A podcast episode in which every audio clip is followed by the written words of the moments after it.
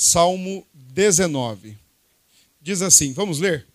Os céus proclamam a glória de Deus e o firmamento anuncia as obras das suas mãos. Um dia discursa a outro dia, e uma noite revela conhecimento a outra noite. Não há linguagem, nem há palavras, e deles não se ouve nenhum som. No entanto, por toda a terra se faz ouvir a sua voz e as suas palavras até os confins do mundo. Aí pôs uma tenda para o sol, o qual, como noivo que sai dos seus aposentos, se regozija como herói a percorrer o seu caminho. Principia numa extremidade dos céus e até a outra vai, ao seu, vai o seu percurso, e nada refoge ao seu calor. A lei do Senhor é perfeita e restaura a alma testemunho do Senhor é fiel e dá sabedoria aos simples. Os preceitos do Senhor são retos e alegram o coração. O mandamento do Senhor é puro e ilumina os olhos. O temor do Senhor é límpido e permanece para sempre. Os juízos do Senhor são verdadeiros e todos igualmente justos. São mais desejáveis do que o ouro mais do que muito ouro depurado. São mais doces do que o mel e o destilar dos favos. Além disso, por eles se admoesta o teu servo em os guardar a grande recompensa. Quem há que possa discernir as próprias faltas? Absolve-me das que, das que me são ocultas. Também da soberba guarda o teu servo, que ela não me domine. Então serei irrepreensível e ficarei livre de grande transgressão. As palavras dos meus lábios e o meditar do meu coração sejam agradáveis na tua presença. Senhor, rocha minha e redentor meu. Amém. Vamos orar? Ó oh, Deus grande e bondoso, Deus Pai, Filho e Espírito, nós louvamos em nome de Jesus e oramos mais uma vez para que traga luz ao nosso entendimento e ao nosso coração. E que o Senhor, neste momento, nos ajude a compreender o que este salmo tem a nos ensinar e como nós devemos nos relacionar com aquilo que o salmo ensina para nós, Igreja do Senhor. É no nome de Jesus que oramos e agradecemos. Amém. Meus irmãos, nós cristãos, se você já sabia disso, que bom. Se você não sabia disso, vai saber e que bom também. Mas nós cristãos temos um importante pressuposto, nós temos uma importante premissa em nossa vida, em nossa fé e em nossa maneira de, de fazer e produzir teologia, ou estudo bíblico, ou doutrina, ou simplesmente uma leitura devocional no nosso dia a dia. Se você pratica o hábito da leitura das Escrituras dia a dia, se você gosta de estudos doutrinários, se você gosta de estudos teológicos, esta premissa ela precisa obrigatoriamente conduzir toda a sua busca, seja ela em termos devocionais ou em termos teológicos. E é uma premissa de suma importância. Deus se revela. O Deus da Bíblia, o Deus cristão, é o Deus que se revela. Nós não o descobrimos, nós não o achamos, nós não investigamos ou verificamos para encontrá-lo. Ele quis se dar a conhecer e por isso ele se revelou. Revelar-se é se descortinar, é tirar a cortina, é tirar o véu, e não é simplesmente trazendo a ideia de algo que não existia, pelo contrário, é algo que existia, mas que estava oculto e estava escondido, e agora ele simplesmente se revelou, ele se deu a conhecer. Portanto, meus irmãos, seja de forma devocional, seja de forma mais aprofundada, mais teológica, toda vez que nós lemos ou estudamos a Escritura, ou qualquer coisa que procede das Escrituras, nós precisamos estudá-la ou lê-la com esta premissa fundamental: eu estou estudando aquilo que Deus quis que eu conhecesse, que eu cresce, que eu praticasse. Por isto ele se revelou. Irmãos, se você não lê a Bíblia pensando ser ou crendo ser a palavra de Deus, se você não estuda a Bíblia crendo ser a palavra de Deus, o que a Bíblia é para você? Para nós crentes, a Bíblia é a revelação ou o registro da revelação de Deus, porque Deus quis se fazer conhecido. Deus quis que o seu povo o conhecesse. Por isso nós temos as Escrituras. E esta é uma premissa inegociável para nós cristãos. Porque quando nós estudamos o Deus que se revela, nós estudamos um Deus que está acima da sua criação, bem distinto dela, ele não se mexe, ele não se mistura, ele não se condensa à sua criação, porque ele é maior que a sua criação, mas ao mesmo tempo, pelo simples fato dele se revelar, significa que ele se dá a ser conhecido, porque ele quer se relacionar com a sua criação. De outra forma, essa é a grande premissa do cristão.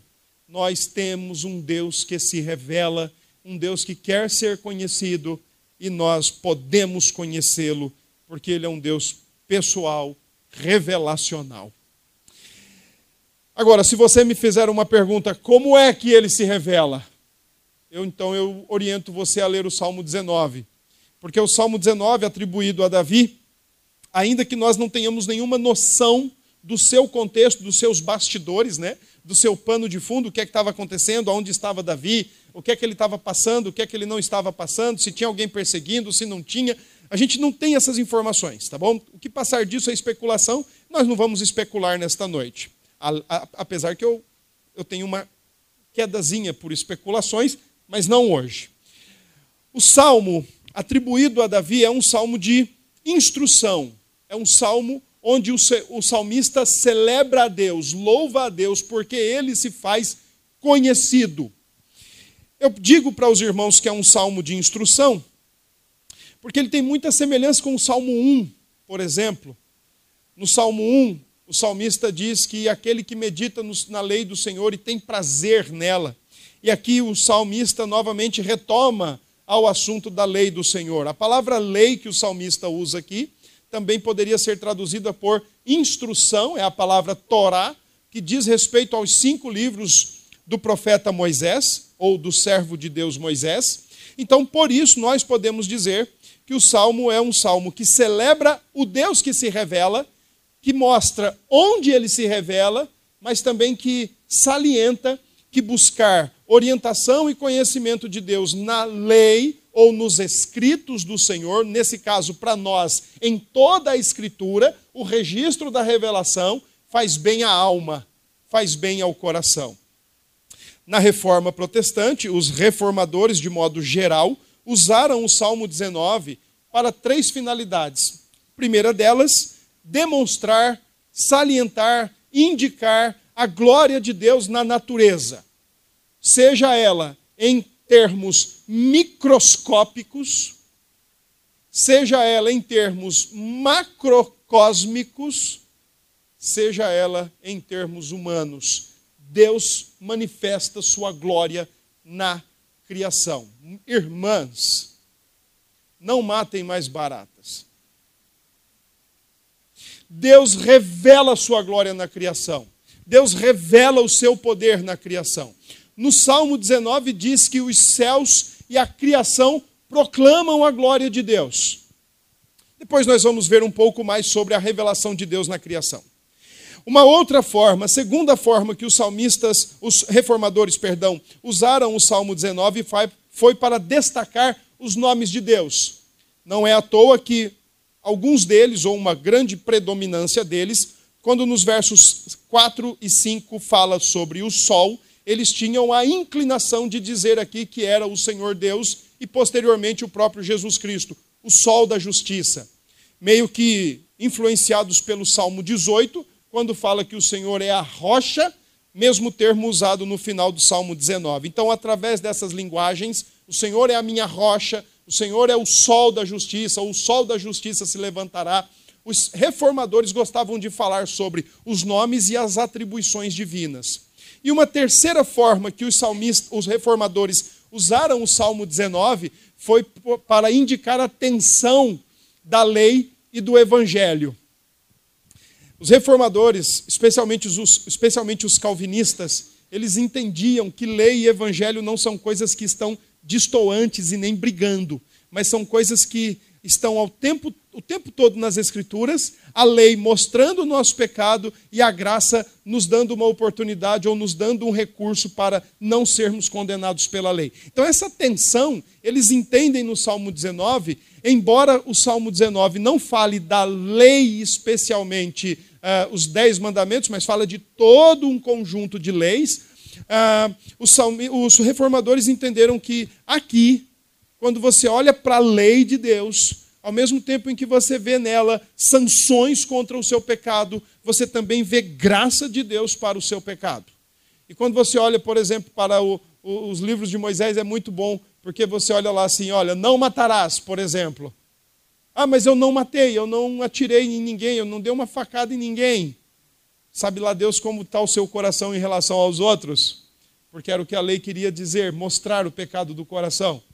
E aí, para suavizar ou permitir que você continuasse perante Deus, a lei dizia: traga um cordeiro para morrer no seu lugar, ou ofereça um animal para morrer no seu lugar.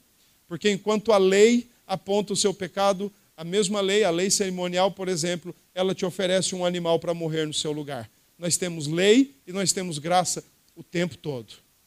Então, os reformadores usaram muito o Salmo 19 para isso. Entretanto, nós não vamos falar de lei e evangelho hoje, mas nós vamos falar nas duas fontes da revelação divina para o ser humano, levando em consideração as palavras de um puritano do século XVII chamado Matthew Henry, que ele disse assim sobre o Salmo 19: Existem dois excelentes livros pelos quais o grande Deus tem publicado para instrução e edificação dos filhos dos homens. Este salmo trata dos dois e recomenda ambos para o nosso estudo diligente. Primeiro, o livro da criação, no qual podemos facilmente constatar o poder e a divindade do Criador. Segundo, o livro das Escrituras, o qual nos faz conhecida a vontade de Deus referente ao nosso dever. Quer conhecer a glória de Deus? Olhe para a criação. Quer conhecer a vontade de Deus para a sua vida? Olhe para a Escritura. Eu penso que vocês já foram para a Bica. Parque Arruda Câmara. Estou enganado? Não. Todos foram lá. Foram ver o urso de óculos. Quando tinha lá o. Eu não sei se já substituíram o leão, mas quando tinha um leão lá, a elefanta que estava sofrendo maus tratos, segundo algumas, algumas reportagens, né? E aí você olha para a bica, é, é, tão interessante porque você olha uma árvore gigantesca, a glória de Deus está naquela árvore. Você olha para uma árvore minúscula, a glória de Deus está naquela árvore. E aquela que é minúscula, ela nunca vai ser gigantesca. E a que é gigantesca, ela nunca vai ser minúscula. Porque Deus estabeleceu muito bem suas leis fixas para o universo. Você não vai correr o risco, por exemplo, de ver um tubarão voando ele vai ser sempre tubarão. Como também você não vai ver um falcão mergulhando e sobrevivendo ao fundo do mar, porque ele sempre vai ser falcão para habitar os céus. Deus estabeleceu leis fixas no universo. E Deus é tão sábio que ele colocou cada coisa no seu devido lugar. Então, quando você vai na bica, por exemplo, e você vê as árvores, você vê a flora tão diversificada, e você vê a fauna também naquele lugar, ela está o tempo todo dizendo quão glorioso é o Criador, quão organizado é o Criador, quão santo é o Criador, quão sábio é o Criador. Mas eu tenho para mim que se você falar com um daqueles animais, ele não vai responder para você absolutamente nada. As árvores também não vão dizer nada para você sobre o que Deus quer para a sua vida ou deseja para a sua vida porque esse tipo de informação você não encontra na criação, só, você só encontra nas Escrituras Sagradas. A glória do Criador pode ser conhecida na natureza, a vontade gloriosa do Criador pode ser conhecida na Escritura. Dos versos 1 ao verso 6, existe aí no Salmo o primeiro livro, o livro da criação. E do verso 7 ao verso 14, o segundo livro, o livro da lei, o livro da instrução, o livro das Escrituras Sagradas. Eu quero organizar muito rápida e, de, e, e didaticamente aqui os primeiros seis versos. Versos 1 e 2, nós temos o conteúdo desta, deste livro da criação.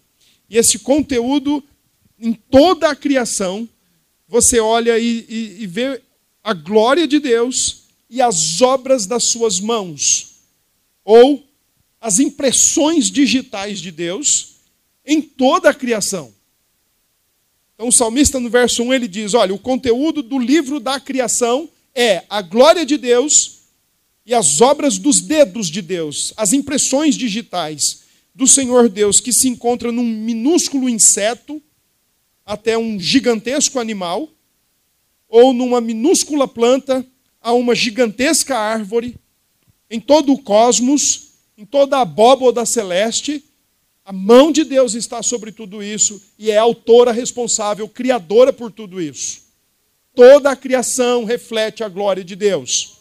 Entretanto, no texto de Romanos, como nós lemos já hoje, o apóstolo Paulo também nos diz algo mais que a criação revela sobre o nosso Deus. Revela, por exemplo, o seu poder, a sua majestade, os seus atributos invisíveis, mas também revela sua ira contra uma humanidade pervertida que distorce a verdade, que prefere a mentira ao invés da verdade e que distorce tudo aquilo que é natural, estabelecido por leis universais do próprio Deus e distorcem isso a partir da revelação de Deus. Então, deixa eu dar só um exemplo prático do que está lá no em Romanos, de acordo com a revelação da, da criação ou o livro da criação.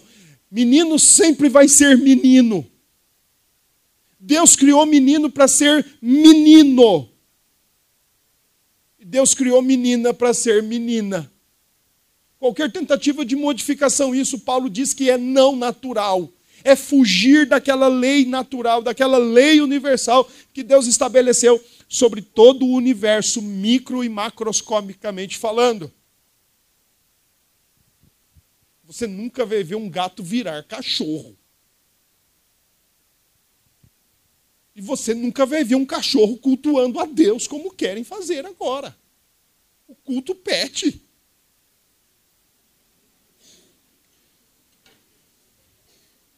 Eu vou levar os meus dois para o culto. Atena. Hã? Calvino disse uma vez que os passarinhos cantam maravilhosamente bem. O pintacilgo e o roxinol cantam belamente, mas só o homem sabe para quem ele canta. Só o ser humano sabe para quem ele canta. Não se transforma aquilo que é natural em não natural. Qualquer modificação, qualquer tentativa de modificação Qualquer tentativa de dizer assim, olha, um cachorro é um gato, é contra a lei do Criador. Não é contra uma mera lei dos evangélicos, não. Não é contra uma mera lei do cristianismo. É contra leis universais naturais do Criador. O sol nunca vai ser lua, lua nunca vai ser o sol. Porque Deus estabeleceu, gloriosa, portentosa, fruto da sua sabedoria, poder, e manifestando todos os seus atributos invisíveis está na criação. O problema, de acordo com Paulo lá em Romanos, é que o ser humano rejeita a leitura do livro da criação e quer fazer do seu jeito, mudar o que é natural para algo não natural. Isso é rejeição. Consequentemente, Deus se revela na criação, o homem rejeita essa revelação, Deus retribui essa rejeição. Deus retribui. Porque quando o ser humano não atenta para a glória de Deus na criação, não atenta para o seu poder, para os seus atributos invisíveis, para a sua majestade e quer fazer do seu jeito, Deus se ira. E é isso que Paulo também diz que, que, que aparece ou que pode ser contemplado no livro da criação. A ira de Deus sobre aqueles que detêm a verdade pela mentira. Pegam a verdade de Deus, sufocam debaixo da água e exaltam as suas mentiras. Deus se revela, o homem rejeita e Deus retribui. Salmo 19, verso 1 e 2 diz: Nós podemos conhecer a glória de Deus, nós podemos conhecer as obras das Suas mãos, nós podemos conhecer todo o seu conhecimento. toda a sua sabedoria. Versos, verso 3.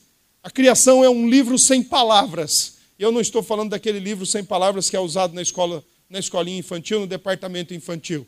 Mas a criação é um livro sem palavras. O salmista diz no verso 3: Não há linguagem nem palavras, e deles não se ouve nenhum som. Você não anda na bica e, a, e as árvores dizem para você: vá para Cristo. Ou um animal vira para você: se arrependa. Ou outro animal, um bando de cachorro reunido no culto, começa: aleluia, glória e aleluia. Porque a criação é sem palavra, é sem som, mas ao mesmo tempo ela está o um tempo todo, intermitentemente, manifestando a glória de Deus. Ler a criação corretamente é ver a glória de Deus, é ler a glória de Deus. E o salmista diz no verso 4: a abrangência desta, deste livro da criação, ela é uma abrangência universal. Nós vamos para o jacaré e vemos o pôr do sol, e ali estamos vendo sem palavras a glória de Deus. Mas se você for para o Rio de Janeiro e subir o Corcovado, sem palavras você vai ver a glória de Deus. E se você for para o Japão e se deparar com o Monte Fuji, sem palavras você está vendo a glória de Deus. Porque a glória de Deus abrange todo o universo, não meramente fora da gente, mas também dentro da gente. Porque se existe algo também que nós devemos considerar, é que Deus não se deixou sem testemunho interno no coração humano. Todo ser humano nasce sabendo que Deus existe. Todo ser humano nasce sabendo que existe um Criador. E por mais que ele olhe para esse mundão de nosso Deus e diga: Olha, o que, que eu estou fazendo aqui? Quem será que está lá em cima? É porque tem alguém mesmo. E isso está gravado, escrito na sua consciência, escrito no seu coração. Todo ser nasce. Então, o testemunho da, da presença de Deus, da verdade de Deus, da glória de Deus, não só nos cerca por fora, como também está escrito na consciência humana. É por isso que ninguém foge deste livro da criação. Em qualquer lugar do mundo, qualquer lugar do mundo, você pode ir, você pode viajar, você pode conhecer lugares lindíssimos, maravilhosos, mas saiba, você está conhecendo mais um pedacinho de um livro gigantesco, sem palavras, que diz o tempo todo: isso aqui é a glória de Deus, isso aqui é obra das mãos do Senhor. E nos versos 4, parte C, aí pôs uma tenda para o sol, até o verso 6, nós vemos como essa criação, ou como a, o livro da criação mostra, sem palavras, a organização de Deus. E é bem interessante, porque aqui o salmista pega um cortejo nupcial de um noivo do Antigo Testamento, e ele diz que todo dia este noivo faz o mesmo percurso. Todo dia este noivo faz o, o mesmo percurso. Ele nasce numa extremidade e se coloca na outra extremidade. É por isso que os reformadores gostavam de falar que este sol aqui é Cristo, que ele tira a palidez do coração e a palidez do rosto do ser humano é Cristo Jesus. E aí o salmista diz o seguinte: olha, o, o, sol ele nasce como um noivo que sai dos seus aposentos, imponente, preparado para o seu grande dia. Ele sai, ele faz a sua caminhada ou a sua procissão nupcial ao encontro da sua noiva, e lá na outra extremidade ele se guarda, porque lá tem o seu aposento e nada refoge ao seu calor, ou tudo é aquecido por ele. Irmãos, eu não sei dizer para vocês nesse exato momento qual a distância, mas eu sei dizer que o sol da terra está exatamente no ponto certo. Nem a mais, nem a menos. Porque se ele tivesse mais longe, estaria todo mundo morto. Se ele tivesse mais perto, estaria todo mundo morto mas ele está no lugarzinho dele certinho. E amanhã ele vai fazer a mesma procissão dele. E depois da manhã ele vai fazer a mesma procissão. E depois de amanhã e de amanhã. E também lá para quinta-feira. Lá no domingo que vem. Lá em 2020. Até o dia que o verdadeiro sol da justiça vier. Ele vai fazer a sua procissão. porque a criação esposa, expressa de maneira muito gloriosa a sabedoria, o poder do seu Criador. Amanhã o sol vai desfilar. E se amanhã, por exemplo, acordarmos e estiver tudo nublado, como já cantamos hoje, não significa que o sol parou de brilhar. É que nós não o estamos vendo. Mais ou menos como na nossa vida cristã. Quando a coisa está toda meio nublada ao nosso redor, a gente logo perde a visão do verdadeiro sol da justiça. Mas basta começar a se dissipar as, as densas nuvens e nós revemos novamente, ou olhamos novamente para o verdadeiro sol da justiça. Dos versos 7 ao verso 14, o salmista agora fala do segundo livro de Deus, onde ele se revela ao ser humano. Só que agora ele se revela de modo muito específico e especial. E revelação especial significa remediadora e reconciliadora. Revelação especial de Deus é remediadora. Ela vem para remediar o nosso pecado. E toda vez que nós clamamos pelo significado de um texto, meus queridos, acreditem, nós estamos clamando por uma dose de remédio. Toda vez que nós clamamos pelo significado de um texto, nós estamos dizendo assim: qual é o remédio desse texto? Qual é a dose desse texto para a minha alma? Buscar significado do texto bíblico é buscar a revelação remediadora ao nosso pecado. Segundo, a revelação especial, ela é relacional. A quem Deus se dá a conhecer, especialmente ele está dizendo: chega para cá, vamos nos relacionar. Você é meu e eu sou teu. E vamos ser assim agora para sempre. Por isso, nessa perspectiva, do verso 7 ao verso 14, pelo menos três questões, três verdades muito importantes estão organizadas aqui por parte do salmista. Primeira delas, do verso 7 a 9, o salmista destaca os atributos da revelação especial, as qualidades inerentes da revelação especial, no sentido do que ela é e do que ela faz. E através de algumas comparações, ou de um progressivo é, de um paralelismo progressivo, o salmista diz assim no verso 7: a lei é perfeita. E no verso 7 ainda ele diz: ela também é fiel. No verso 8, ela é reta e ela é pura. No verso 9, ela é limpa e ela é verdadeira. A palavra de Deus, a escritura sagrada, o registro da revelação do nosso Deus para nós, como expressão da sua vontade, expressão de quem ele é e do que ele quer para nós, nós podemos ficar descansadíssimos, porque ela é perfeita, ela é fiel. Perfeita significa que ela é toda perfeita, porque ela vem do todo perfeição. Ela é fiel, ela não engana, ela não falha, ela é reta, ela é pura, não tem erro, ela é limpa e ela é verdadeira. E o que ela se propõe a fazer, ela faz. Se ela é perfeita, ela restaura a alma. Ela é fiel, ela dá sabedoria. Ela é reta, ela alegra o coração, porque andar em retidão é alegrar o coração. Andar em retidão diante de Deus, a partir do que nós conhecemos na Escritura, é andar de coração alegre. Problema de coração é problema chamado pecado ou quando nós fechamos o ouvido, fechamos o coração para a Escritura e queremos viver do nosso jeito. O salmista diz mais no verso 8 ainda: ele diz: O mandamento do Senhor é puro e ilumina os olhos. De fato, abre os nossos olhos, limpa os nossos olhos. Servem, como diria Calvino, como lentes para nós interpretarmos a realidade. Interpretamos a realidade com aquilo que está no nosso coração. E se a Escritura está no nosso coração, interpretamos a realidade a partir da realidade de Deus. Mas quando a Escritura não está em nosso coração, nós interpretamos a realidade a partir daquilo que está. E sabe lá o que está.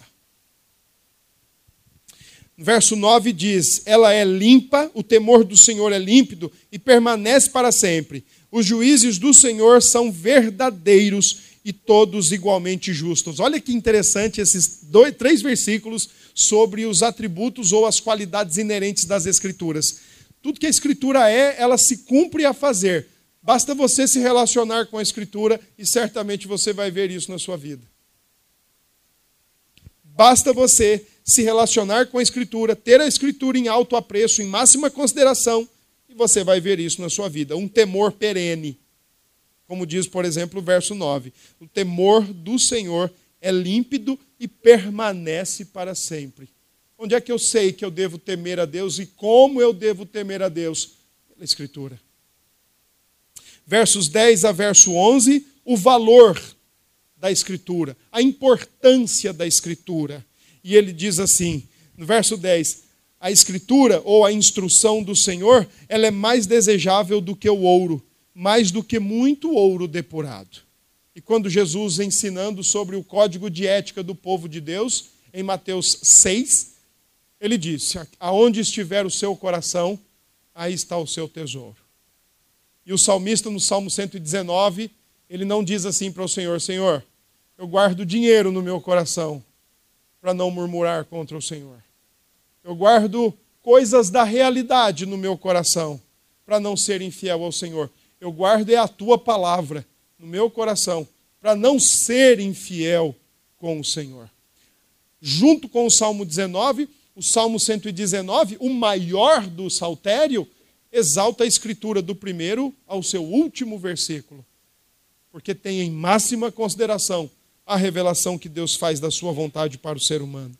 E tem mais, o salmista diz no verso 10 ainda que a escritura é mais doce do que o mel. O próprio João provou disso quando ele viu o Senhor na ilha de Pátimos, o Senhor disse para ele: Toma esse livrinho e come.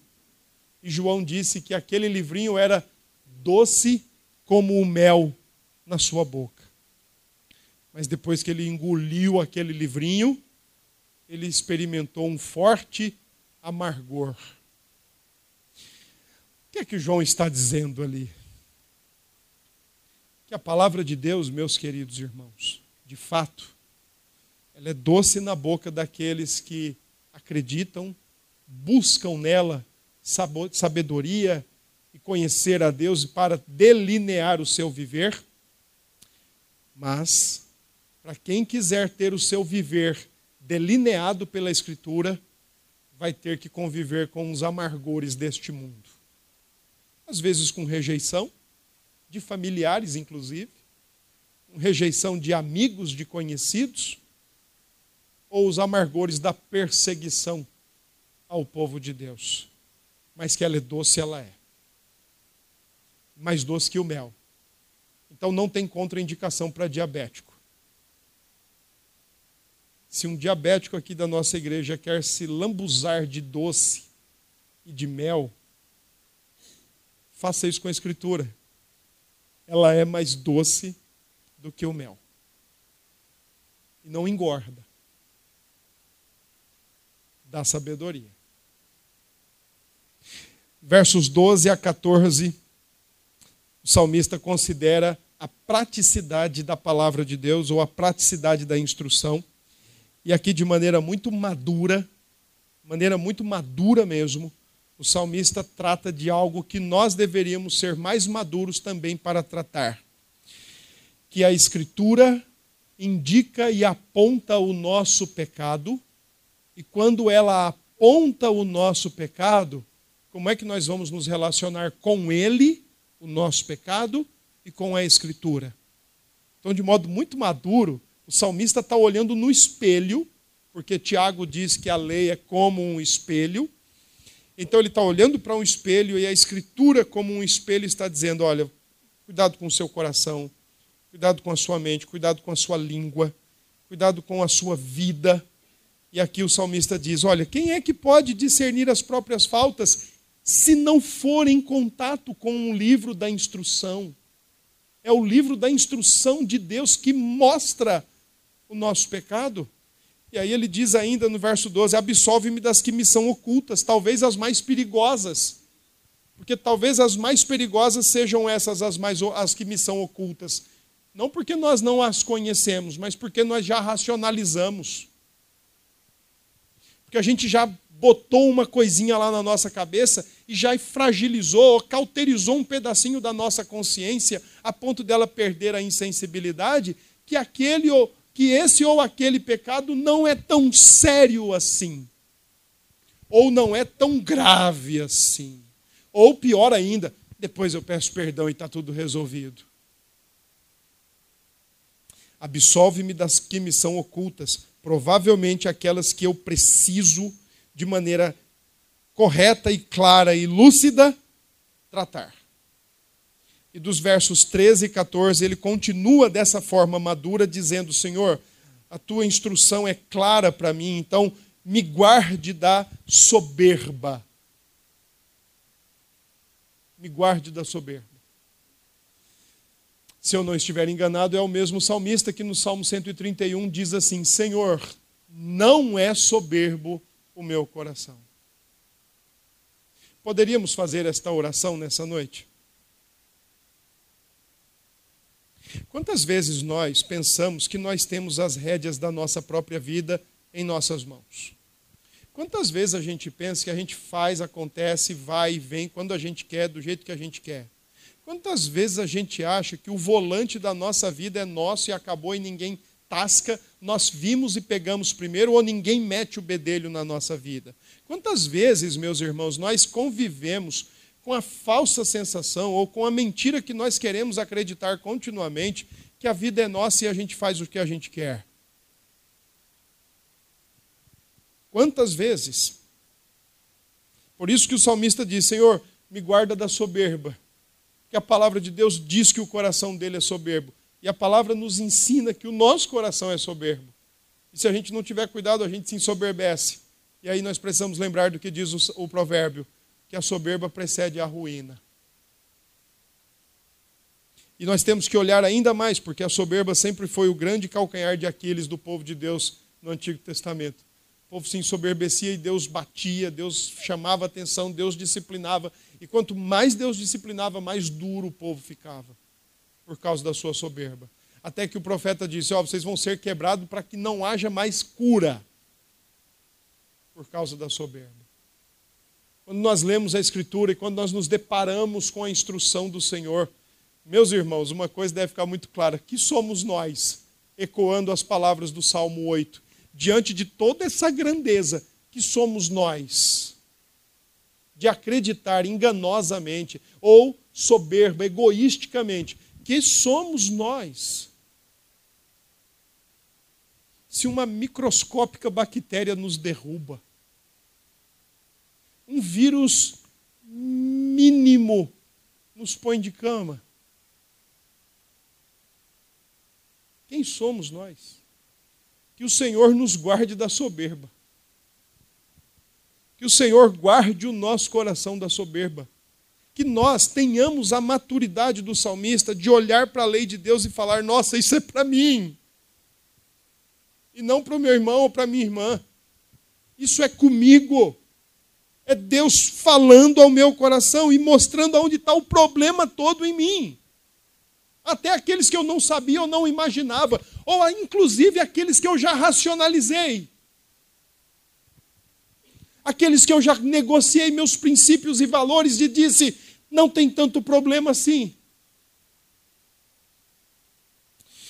Versículo 14, o salmista, então, de maneira madura também, depois de ver a instrução do Senhor, a praticidade da instrução do Senhor contra os seus pecados, ele termina com uma oração dizendo: Eu quero ser íntegro na tua presença, Senhor. Eu quero que os meus lábios e o meditar do meu coração sejam agradáveis na tua presença. Não o que eu medito apenas, não o que eu falo apenas, mas o meditar e o falar. Porque as duas coisas estão conectadas, estão inintricavelmente associadas. Estão juntas ali, ó. Não se dissocia. Foi o que o Senhor Jesus ensinou. Que nós conhecemos o que está no coração de alguém quando esse alguém abre a boca. Não adianta termos palavras bonitas diante do Senhor, se não são de fato aquilo que exprime o nosso coração. O Senhor conhece o nosso coração. O Senhor Jesus diz que vai haver um momento na história da humanidade que vai chegar um monte de gente para Ele. Espero que não seja nenhum daqui. Eu vou estar tá lá para ver. Acho que Sandro vai primeiro. Mas nós vamos estar lá. E tomara que ninguém daqui escute assim: apartai-vos. Nunca te conheci. Nunca. Nunca te conheci, porque você era daquela turminha que com a boca me honrava, mas com o coração soberbo, malicioso, com o coração, com os seus pecados ocultos e racionalizados, me desonrava. Nunca te conheci, não sei nem quem você é. Que aqui ninguém escute isso naquele grande dia. Mas que de maneira madura nós saibamos ler a Escritura, ouvir o que a Escritura tem nos a ensinar, tomar o remédio da Escritura para o nosso pecado e seguir na trilha da santificação e de um viver íntegro diante, do Deus, diante de Deus. A Escritura nos mostra o que Deus quer a nosso respeito e em relação ao nosso dever. Como é que esse salmo nos ajuda? Primeiro, nós precisamos, como cristãos, respeitar as duas revelações de Deus: a geral e a especial, criação e a instrução, a Bíblia. Ambas são importantes. E é bom quando nós lemos as duas em conjunto. Porque na criação eu vejo a glória, na Escritura eu vejo o dever. E o dever glorioso de Deus está na Escritura. Mas quando eu olho para a Escritura, para a criação e vejo a glória de Deus, eu consigo entender um monte de outras coisas. Eu consigo principalmente entender quem eu sou. Cada um de nós consegue entender e ver em si mesmo quem é, à luz da glória do Deus Criador, à luz da glória do Deus Redentor. Respeitemos as revelações de Deus. A revelação natural, a revelação geral, ela não salva. A Escritura, sim, ela traz vida eterna. Entretanto, uma não é menos importante que a outra. Ambas atuam em conjunto. Vamos compreender, meus queridos irmãos, que a parte da revelação especial, da instrução escrita, nós jamais conseguiríamos entender a revelação da criação a revelação especial, a Escritura, é a lente que nós necessitamos para ver corretamente a criação de Deus. Sem essas lentes, nós não vamos conseguir, nós, nós não conseguiríamos entender absolutamente nada. Por isso que todos quantos já tiveram aqueles terríveis conflitos de querer saber o que estava fazendo aqui nessa terra e o que era essa terra, pesou bastante em seu coração quando experimentou isso. Mas quando conheceu a Cristo e as Escrituras, foi como colocar umas lentes especiais ou perfeitas para ler toda a perfeição de Deus na criação. Então, viu a glória do Criador e viu o seu papel como criatura neste lugar. Porque é a partir do conhecimento de Deus na criação e nas Escrituras que nós entendemos também quem nós somos. E para parafrasear um autor muito é, apreciado por mim, nós somos vice-regentes na criação, ou vice-gerentes da criação. Estamos aqui para tomar conta disso. Estamos aqui para zelar por isso. Estamos aqui para ter um amor no seu devido lugar, nem mais nem menos, por toda a criação de Deus. Quando a gente exagera no amor, a gente idolatra a criação. Mas quando a gente também menospreza a criação, a gente rejeita a criação de Deus. Um autor diz assim num dos seus livros: que Deus não cria o lixo e não joga no lixo nada daquilo que ele criou. Por que, é que ele vai jogar essa criação no lixo? Só porque a gente não sabe se relacionar com ela? Tá bom da gente parar de ser gnóstico, de achar que na criação tem pecado que a criação tem coisas ruins. O problema está em nós, a nossa leitura da criação. A criação é boa, a criação é para a glória de Deus, a criação está submetida à vaidade por causa do pecado, mas haverá um momento em que essa criação, toda ela, será liberta. Quando os filhos de Deus forem redimidos, a criação também vai ser redimida.